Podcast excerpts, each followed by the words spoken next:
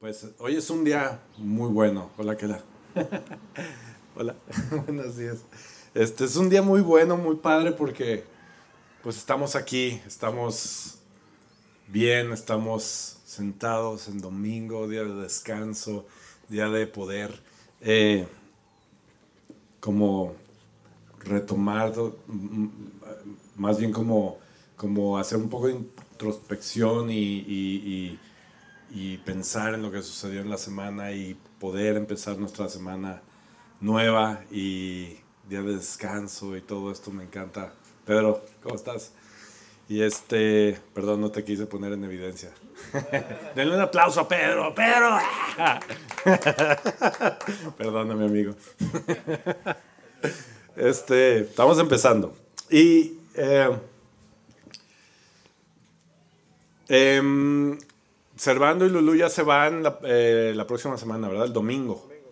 Salen ya, se van de regreso a Canadá. Entonces, este, muchas gracias. Eh, al, final me gustaría, si podemos orar por, por ellos, este, por su viaje, por lo que van a hacer. Y que Dios les siga dando vacaciones cada dos meses aquí en Guadalajara. que se sigan viniendo. vacaciones todas pagadas. Este, sino que nos manden a las niñas y con eso, con eso aguanta. Este, y el domingo pasado, yo no sé ustedes, eh, fue muy especial para mí porque pues Liz predicó y lo hizo de una manera increíble.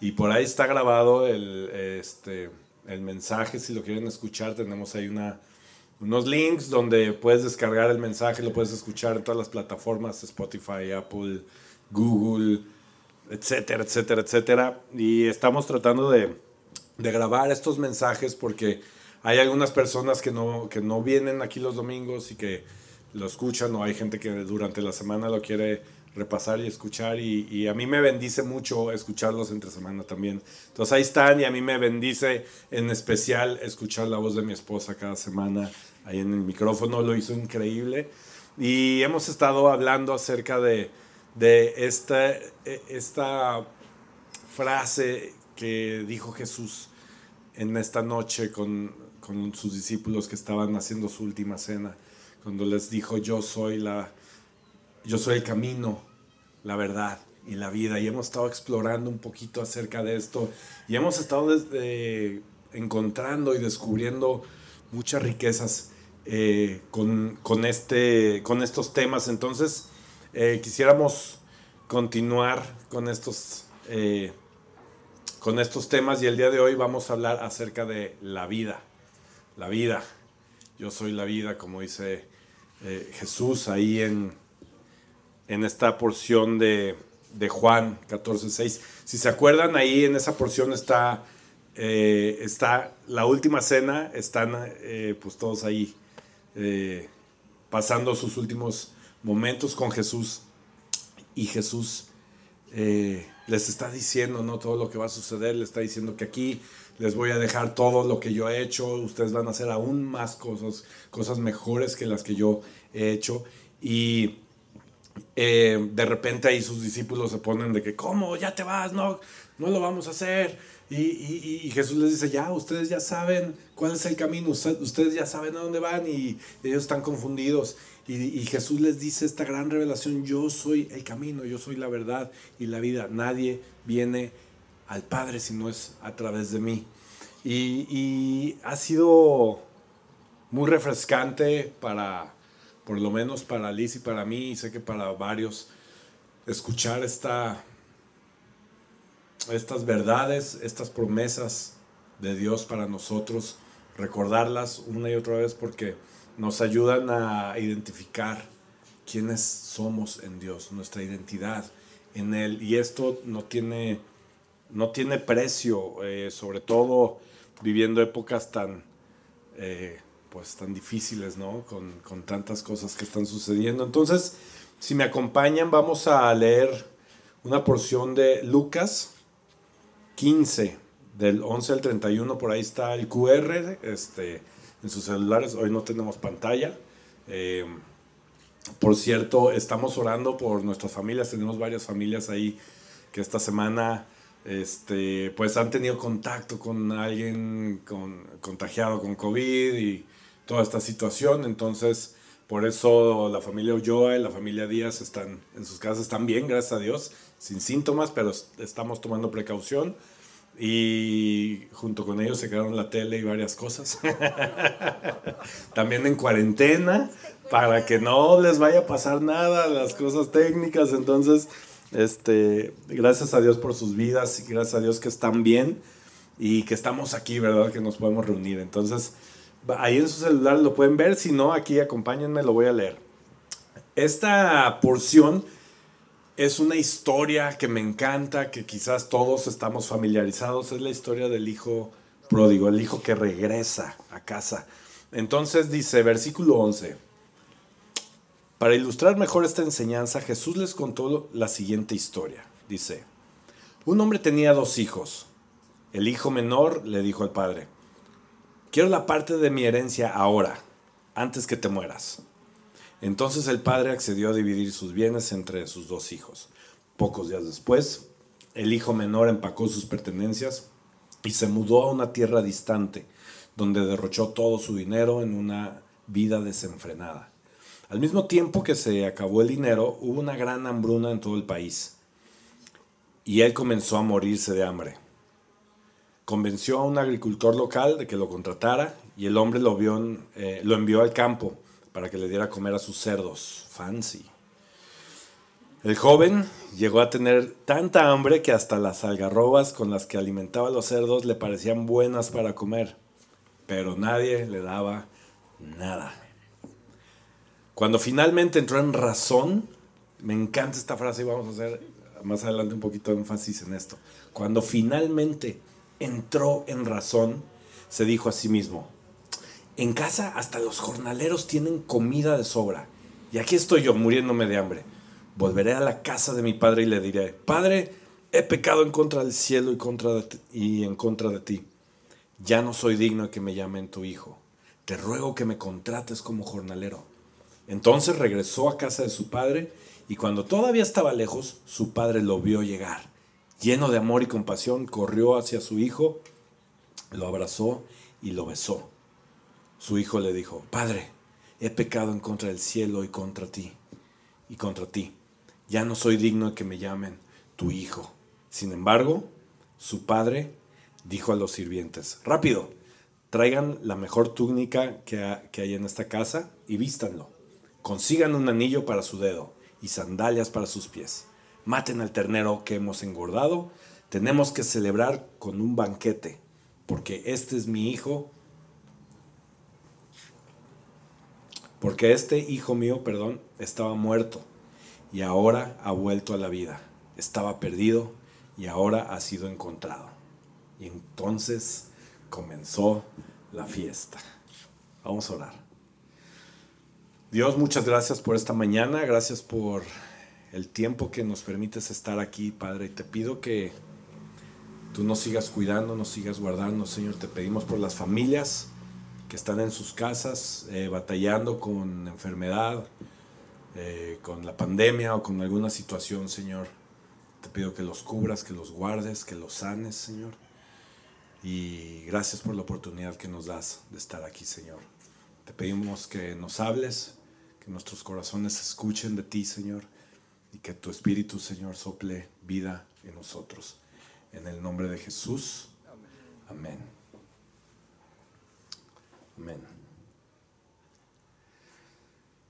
Esta, esta parábola empieza con una ofensa terrible, terrible.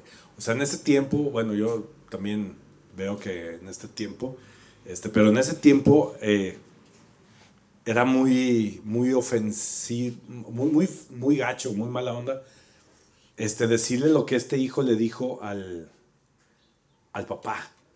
O sea, le pidió, llegó el, ni, el niño, el chavo, le dijo, oye papá, este, pues quiero que me des lo que me corresponde.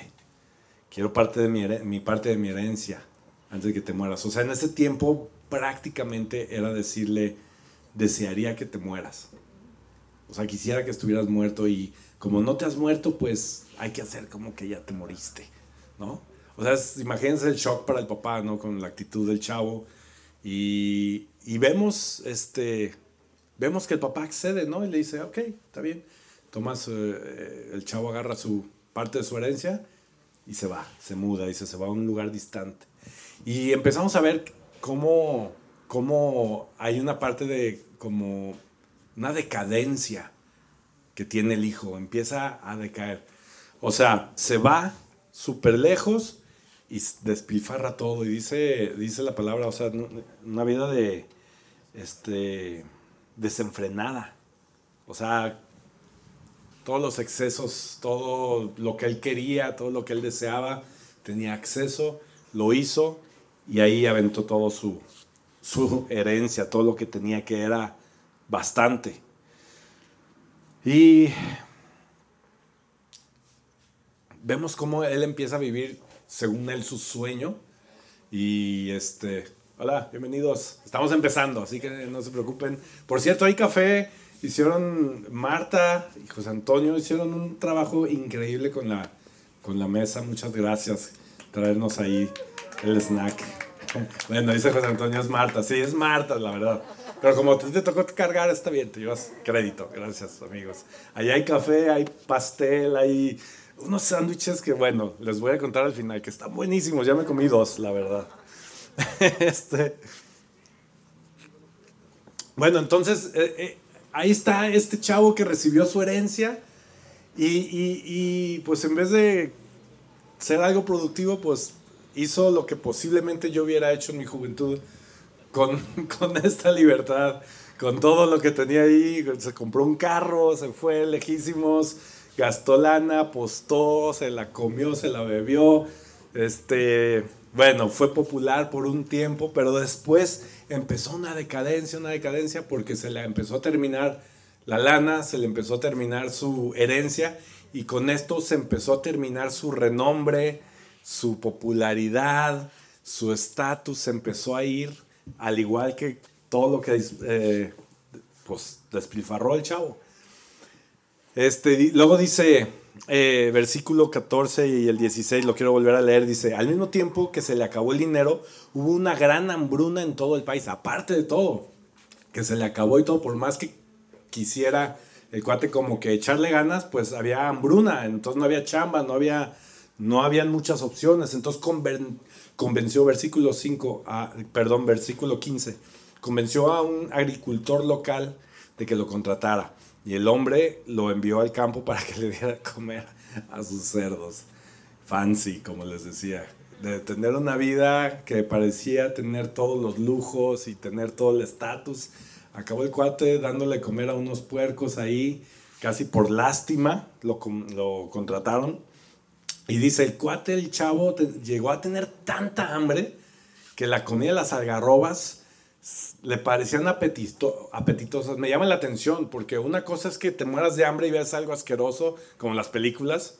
El otro estaba viendo con mi hijo un, un programa de Discovery Channel, Discovery Kids, y hay un cuate ahí que superaventuras y todo, y de repente está ahí haciendo expediciones y, y, y traía que una sanguijuela aquí. Se la saca y dice, esto no es lo, lo, más rico, pero tiene proteína y se la come y lo empieza a chupar acá. Y... No, ajá, perdón, con el, con el sandwichito en la boca. pero eh, no es lo mismo eso, que te da asco y dices, pero ni modo, lo necesito. Aquí dice la Biblia, el cuate se le hizo que se veía sabroso lo que comían los puercos. O sea, tenía tanta hambre que dijo, no, está mal, está fresco, está lodosito. Eh, y, le, y para adentro, o sea, el cuate estaba desesperado. Pero luego dice, pero nadie le dio nada. O sea, ¿qué, qué manera de vivir el otro lado de la moneda. Cuando de pronto le pide al papá, le dice, quiero que te mueras, estoy harto. Y el cuate recibe algo, ¿no? Lo despilfarra, lo pierde y de repente aquí el cuate tiene una desesperación y una necesidad y nadie le daba nada, nada. El chavo estaba acostumbrado a, a papi lo que, no le faltaba nada. Y aquí nadie le dio nada. Entonces el cuate estaba ahí embarrado de lodo con unos puercos ahí haciendo ruidos y el cuate con la comida aquí en la boca. Pues muy gacho, la verdad. Entonces, vemos cómo, cómo el cuate derrochó su riqueza, cómo se, se, perdió, se perdió. Es, es, como lo llamaríamos, ¿no? Este cuate está perdido. Yo ya estoy en edad de decir, este, este joven está perdido. Ya voy a cumplir 42 años. Estamos en agosto, es el mejor mes, por cierto. Mi cumpleaños el 14. Este, entonces ya estoy en edad de decir, este, este chavo, este joven, está perdido. yo lo oí mucho en mi juventud y ahora lo puedo decir yo. Este, pasó de ser alguien posiblemente con renombre y con, y con, con, no, pues con un apellido y con ropita y perfumito y todo lo que quieras, pasó a ser nadie. Se quedó sin nada y nadie le dio nada. Nada, se quedó ahí nada más. Y aquí es donde entra esta frase que me encanta que dice en el versículo 17, cuando finalmente entró en razón. Para mí esto, eh, quiero, quiero explicarlo un poquito. A mí hace unos años, yo alguna vez les conté esta historia, pero algunos, hace algunos años, este, me pasó una historia muy vergonzosa. Yo sé que todos tenemos historias vergonzosas. Algunos dirán que no, que no les pasa, pero yo sé que a todos nos han pasado cosas muy vergonzosas. A mí me sucedió eh, una vez, bueno, una de mis tantas historias que tengo vergonzosas. Este, fui a un café que le encanta ir ahí a Liz, este, se llama 5 pm. Eh, fui una vez ahí y lo acaban de abrir y todo, una tarde de verano o de primavera, no me acuerdo, iba con mis shorts, mis chanclas, muy fresco, me senté ahí muy a gusto y, y, y fui con un amigo ahí a platicar y todo. De repente me, me, me, levanté al baño, era la primera vez que iba. Entonces llegué al baño, llegué al baño y pues cerré la puerta y pues ya no les cuento detalle, pero pues a lo que vas al baño, cuando de pronto, cuando terminé mis negocios ahí, este, oigo una voz, oigo que entra alguien y de repente oigo a otra persona y son voces de mujeres. Entonces empecé a sudar frío y dije, ¿qué está pasando? Entonces, como película, me asomé entre la puerta y eran dos mujeres que se estaban arreglando en el espejo. Y yo dije, ¿qué es esto? ¿Qué está pasando? Y dije, no puede ser. Y, y, empiezo a ponerme súper nervioso y caí en cuenta que me metí al baño de mujeres. Entonces, dije aquí, a ver, yo soy muy creativo, tengo que pensar, aquí no va a pasar nada, nadie se va a dar cuenta de lo que pasó. Y, y dije, me voy a esperar un poco a que ellas acaben de, de maquillarse, lo que hagan, y, y, pues yo aquí, pues ya se salen y yo voy, me salgo y no, pasó nada. Pero pues el ingenuo Alfredo no, no contaba con que las mujeres van en grupo al baño, entonces en eso llegó una tercera mujer y esta mujer estaba muy urgida de entrar al baño también. Entonces dije, no, no pasa nada. Me, o sea, estaba muy urgida porque oí los comentarios y, este, y me di cuenta que el baño de al lado eh, no servía. porque esta mujer estaba muy desesperada y dijo, este, ¿ustedes ya pasaron? No, no, pues estamos esperando. Híjole, es que, es que el de, el de al lado no sirve. Yo, no, no puede ser. ¿Y ahora qué voy a hacer? Entonces, dentro de mis brillantes ideas y mi creatividad, dije, ok, pues voy a hacer, voy a, pretender que soy una persona que está en apuros en el baño también y que esto va para largo. Entonces se me ocurrió como, como bajar un poco mis shorts para que vean que estaba abajo. Perdón por ser tan gráfico. Tenía mis chanclas y todo y dije, pues aquí de seguro van a decir, aquí no va a entrar. Y pues resulta que me estuvieron esperando a pesar que veían unas piernas peludas y un short y, y, yo estaba fracasando y dije, ¿qué está pasando? Van a ver un vato ahí. O sea, me, qué pena. Y pues ya me di por vencido. Dije, Señor, entré, o sea, ¿a qué va esta historia? Porque aquí fue cuando finalmente entré, entré en razón y dije, esto no va a funcionar esto no va a funcionar. Y ya que entré en razón, tuve la valentía de afrontar lo que iba a suceder. Subí mis shorts, aunque no estaba pasando absolutamente nada. El baño estaba totalmente limpio. Abro la puerta y las tres mujeres se me quedan viendo así. Dos de ellas se murieron de risa y la otra estaba furiosa. Y yo salí y les dije, discúlpenme, perdón, me equivoqué de baño, me voy a lavar las manos, me voy a salir, no me juzguen, perdón. La otra mujer no puedo decir en el micrófono lo que me contestó. Este, las otras se murieron de risa. Salí, pagué mi cuenta y me fui. Y creo que hasta la fecha no he regresado a ese lugar. Fracasé en mi ida al baño y, este, y lo que tengo que decirles acerca de esto es que cuando finalmente entré en razón pude decir, ya, párale, o sea, esto no va a funcionar. Tienes que enfrentar, tienes que, tienes que darle ni modo, ¿no? Ya lo que pasó, pasó y le rogué a Dios que me ayudara y Dios estaba riendo de mí. Seguramente dijo, no, te vas a salir con tus shorts y tus chanclas y todo. Y, así sucedió. Y, me encanta que dice, finalmente entró en razón y se dijo a sí mismo, en casa de los jornaleros, en, en casa, perdón, hasta los jornaleros tienen comida de sobra. ¿Qué estoy haciendo? Sea, me lo imaginé también ahí sentadito con su short, al pobre chavo, o sea, todo como humillado, todo.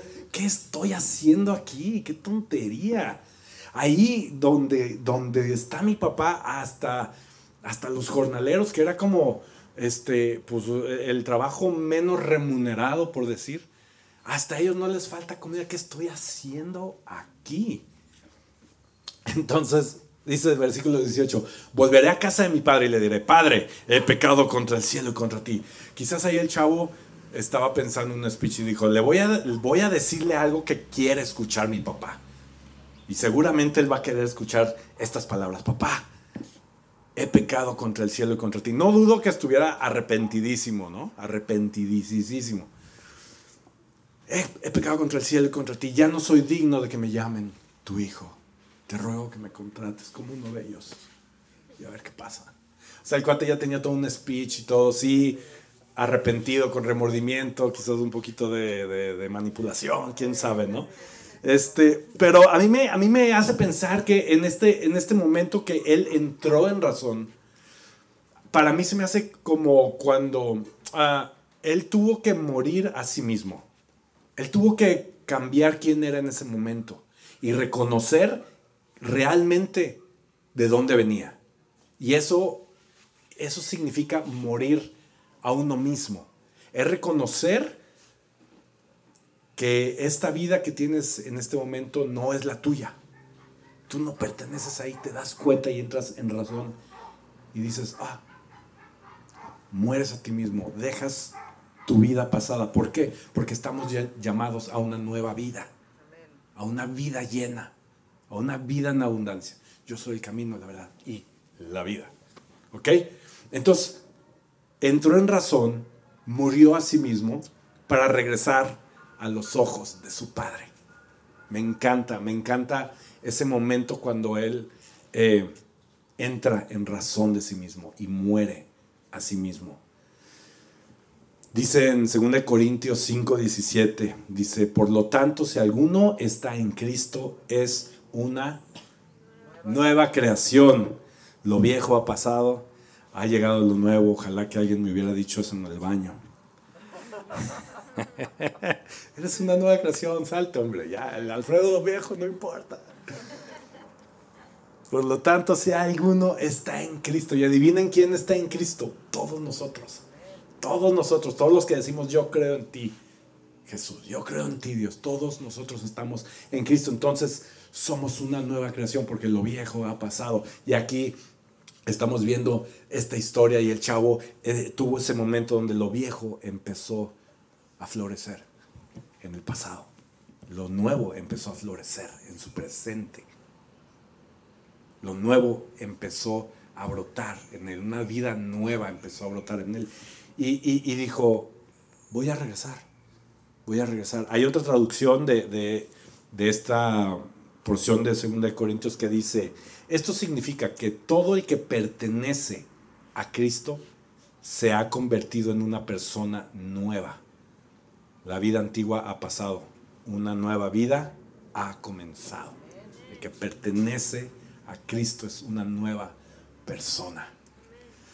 Y no porque a Dios le caigas mal, cuando eras un bebé o algo así. Aquí lo que se refiere es que nuestro pasado, nuestra vida descontrolada, nuestra vida sin Él, nuestra vida queriendo cobrar nuestra herencia, gastarlo en nuestro propio tiempo, con nuestras propias eh, decisiones, con nuestros propios errores, nos vamos a llenar de lodo, nos vamos a llenar de, vamos a estar muriéndonos de hambre, vamos a estar. Y cuando, cuando reconocemos que eso ha muerto y volteamos a ver al Padre, ahí es donde el Señor nos recuerda la vida nueva que tenemos en Él.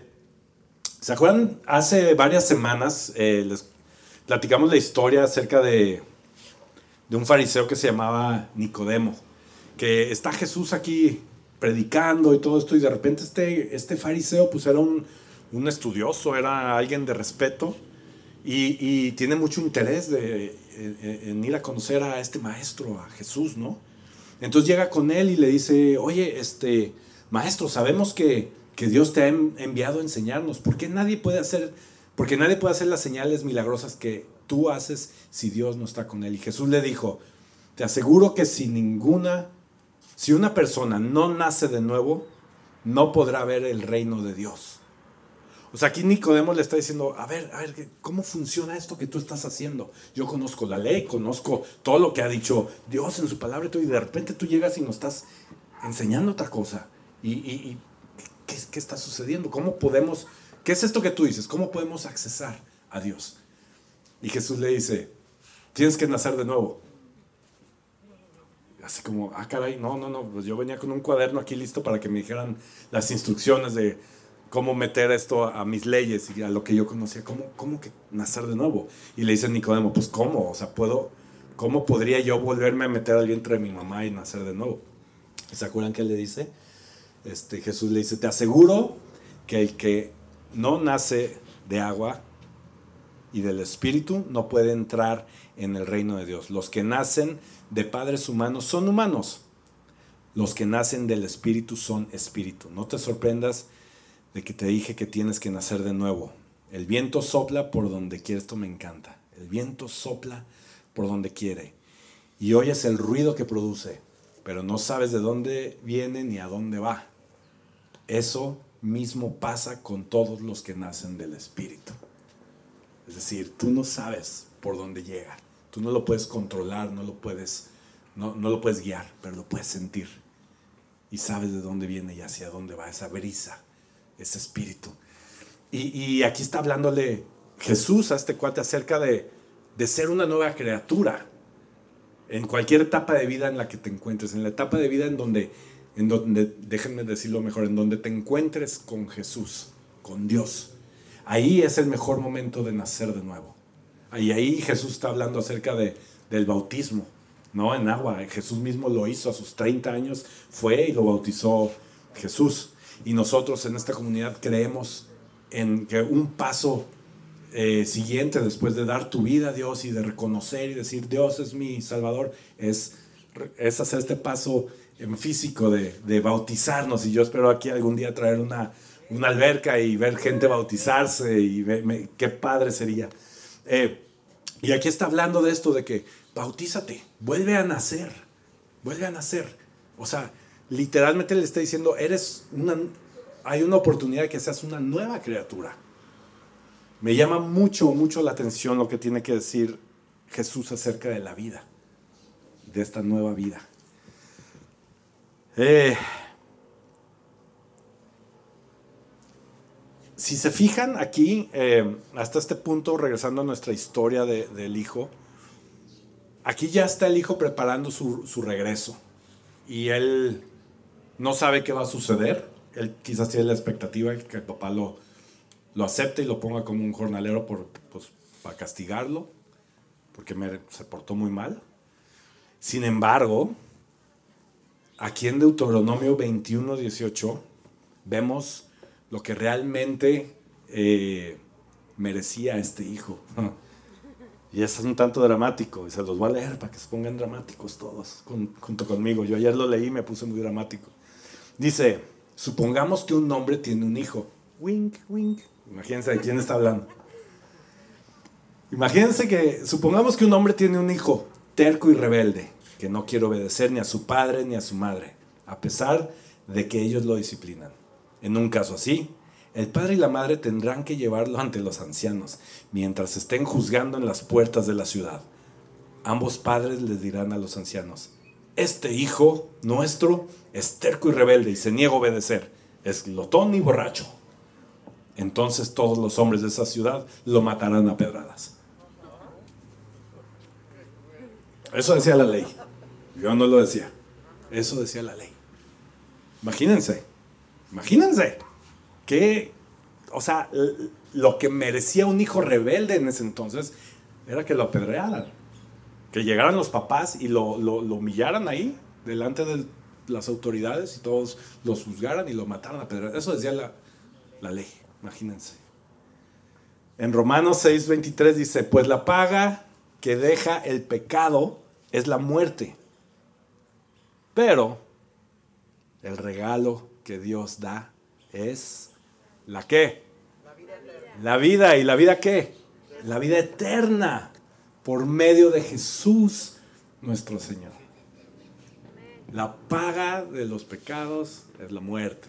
Nosotros merecíamos la muerte. Nosotros, nosotros éramos ese hijo. Merecíamos eso, porque ahí estaba en la ley. Porque va en contra de la naturaleza de Dios el pecado. Y todo lo que vaya en contra de la naturaleza de Dios merece ser destruido. Pero dice, pero el regalo de Dios no es como que lo que te ganes después de una vida logrando esto, con este estatus o con X o Z. Dice, el regalo de Dios es la vida eterna por medio de nuestro Señor Jesús. Entonces regresamos aquí al regreso, al regreso victorioso de este chavo a los brazos de su padre. Versículo 20 dice, entonces regresó a casa de su padre y cuando todavía estaba lejos, su padre lo vio llegar cuando todavía estaba lejos. O sea, el chavo venía como, Padre, pecado contra el cielo, contra ti, pecado contra el cielo, contra ti. Venía todavía así. Todavía ni siquiera tenía él chance de, llegar y, y el papá, yo me imagino que estaba en la ventana todos los días, volteando a ver. Mi hijo está perdido, pero aquí lo voy a esperar. Y de pronto lo ve de lejos. Y el chavo todavía ni siquiera se acababa de aprender todo su speech y sale corriendo el papá, sale corriendo a abrazarlo y dice, lleno de amor y compasión, corrió hacia su hijo, lo abrazó y lo besó.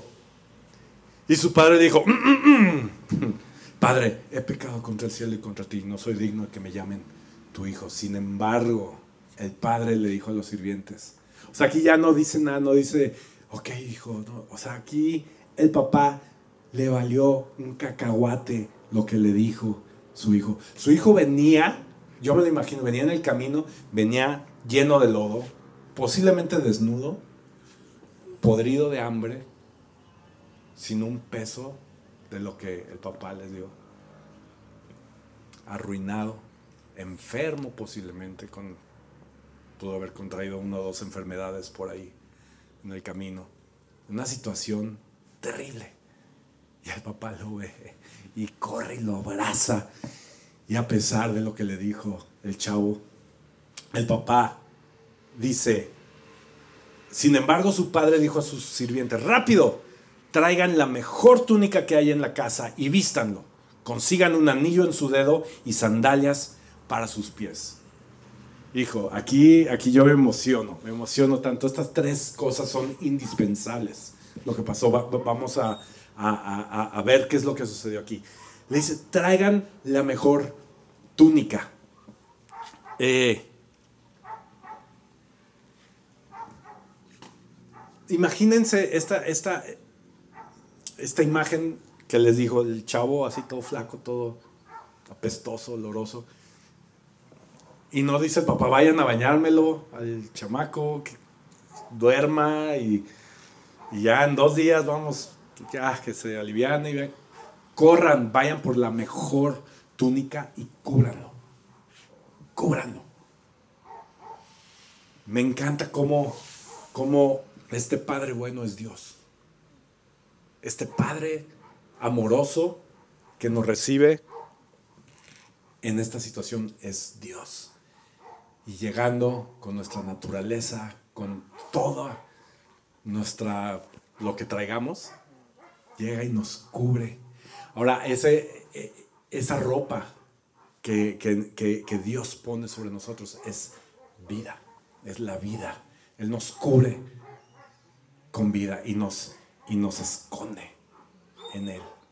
Nos cubre, nos protege, nos cubre del dolor, nos cubre de la vergüenza, nos cubre del olor, nos cubre el hambre, nos cubre nuestro aspecto y nos hace vestirnos con ropa nueva y la mejor ropa que hay. Es impresionante. Número dos, se tráigale un anillo. ¿Cuántos han escuchado que Dios es un Dios de pactos. Dios es un Dios de pactos.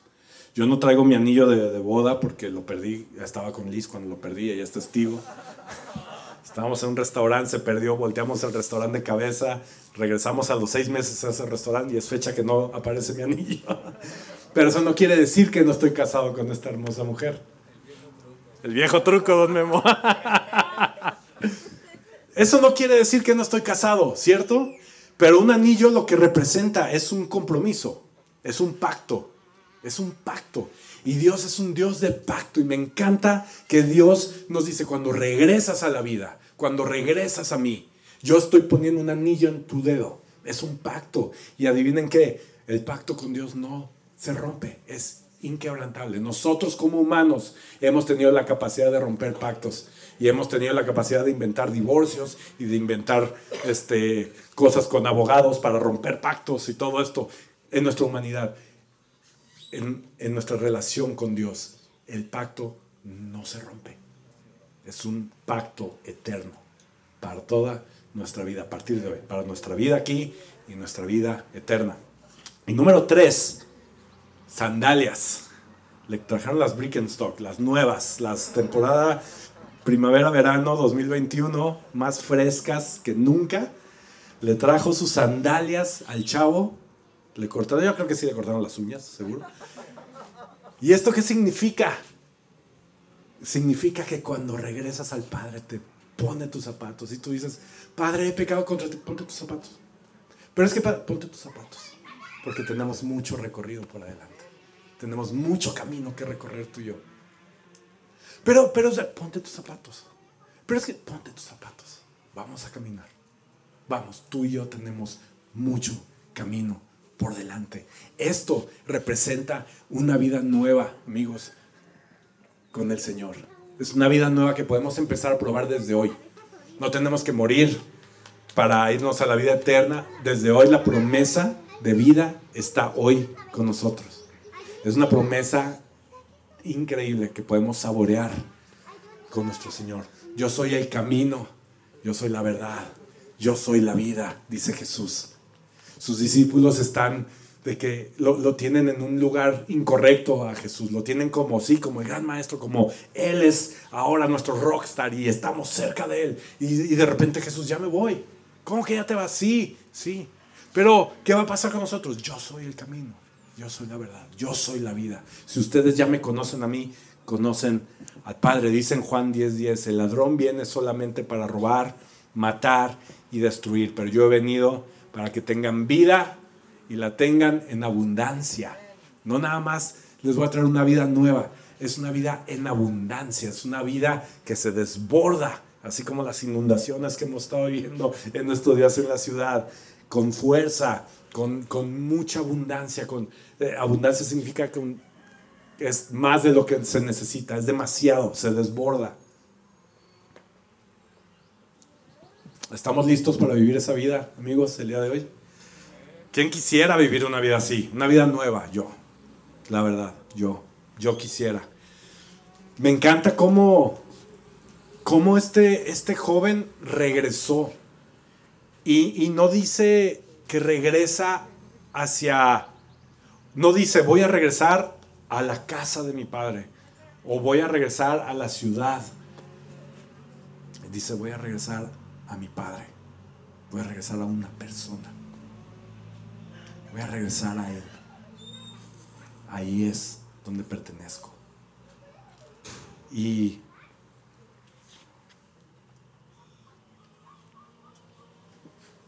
este regreso es, es, para nosotros el día de hoy. Cada día tenemos ese acceso. Tenemos ese camino nosotros, delante de nosotros, cada día, para regresar a Él. Me encanta como dice Gálatas 5:22, que es lo que produce en nosotros una, una nueva vida, cuando nosotros llegamos a recibir este regalo de Dios, esta vida nueva. Dice, en cambio, la, eh, la clase de fruto que el Espíritu Santo produce en nuestra vida es amor, alegría, paz, paciencia, gentileza, bondad, fidelidad, humildad y control propio. No existen leyes contra tales cosas. Imagínate lo que produce nuestra nueva vida. Y es, es muy diferente estar perdido, como estaba este chavo, que estar escondido en Dios. Es muy diferente. Este chavo estaba perdido, estaba perdido. De repente encontró su, su camino de regreso y ahora fue cubierto, fue escondido en él. Y yo no sé el día de hoy si si tú te sientes perdido, si estás perdido por ahí, crees que tu padre no sé dónde está. Yo sí quiero decirte algo. Si tú ah, conoces al Señor, si tú has tenido un encuentro con Dios y sabes quién es Dios, lo más seguro es que no estés perdido, es que estés escondido, estés cubierto en Él, te esté, esté cubriendo de situaciones. Dice que estamos escondidos, nuestra vida está escondida en Él. Él nos cubre, nos cubre bajo sus alas. Y si tú conoces al Señor, lo más seguro es que no estés perdido, es que estás escondido en Él. Y esta vida es para ti. Dice por último Colosenses 3, eh, Voy a poner un poquito de música para que se oiga más bonito. Este, Colosenses 3 dice, el versículo 2, piensen en las cosas del cielo y no en las de la tierra. Piensen en las cosas de allá arriba y no en las de la tierra.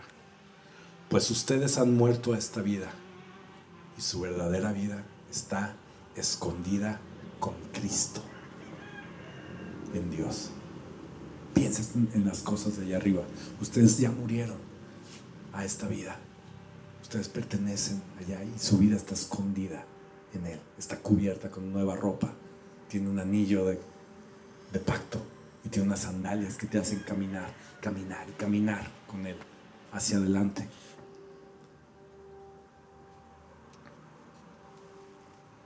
Cuando él regresó, dijo, voy con mi padre.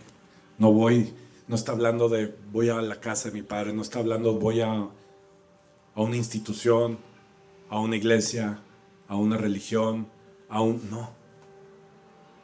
Está hablando, voy de regreso a mi padre, mi padre.